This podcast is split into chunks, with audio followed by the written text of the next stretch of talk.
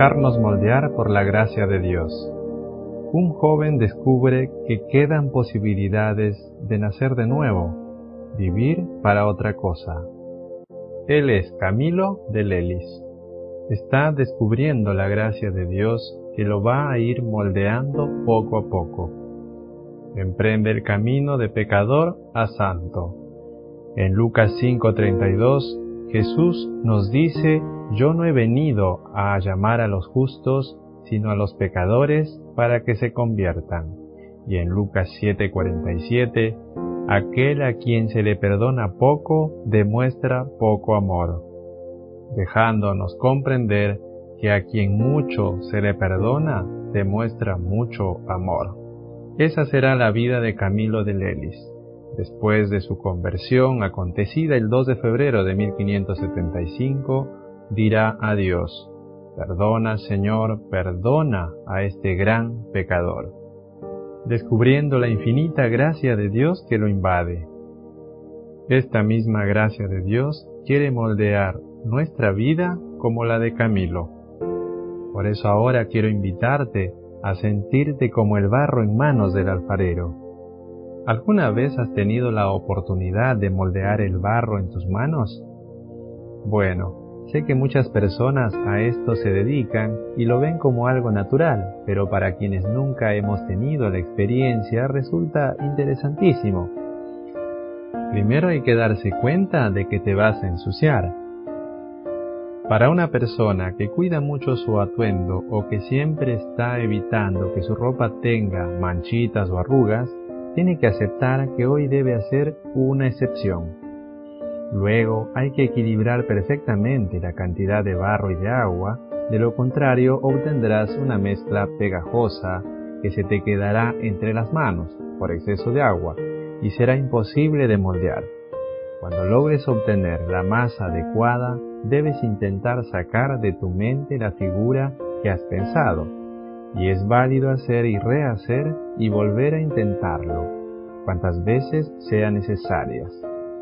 Si la figura que has conseguido refleja lo que pensaste, finalmente hay que darle una última pulida, usando un poco más de agua, de lo contrario tu obra estará cargada de grumos y rugosa.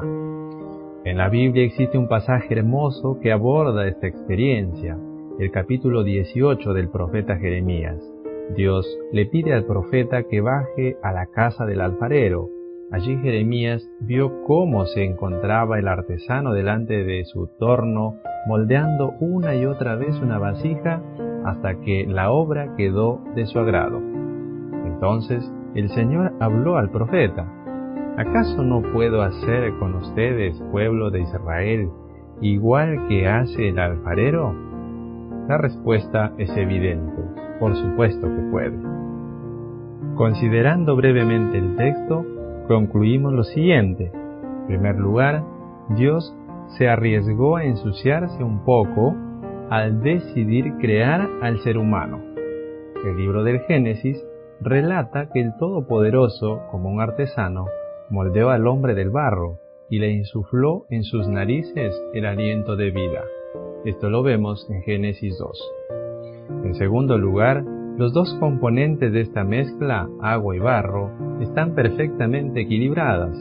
Si la tierra pudiera simbolizar lo áspero, lo seco, lo difícil, los problemas, las enfermedades, las incertidumbres, los pecados, la vida sin sentido, el agua bien podría simbolizar la vida y lo refrescante, lo bueno, la esperanza, la salud, las bendiciones y la posibilidad de cambio. Dios se va encargando de otorgarnos la justa medida de ambas realidades, de agua y de barro.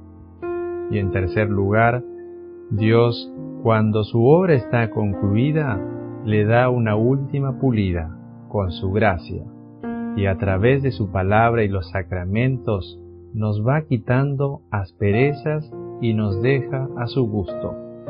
Dejémonos hacer, las manos de Dios son expertas moldeando el barro. Seamos como Camilo, quien se dejó moldear por la gracia de Dios. Misericordiado por Dios, Camilo dirá, miserable e infeliz de mí, qué ceguera la mía no haber conocido antes a mi Señor.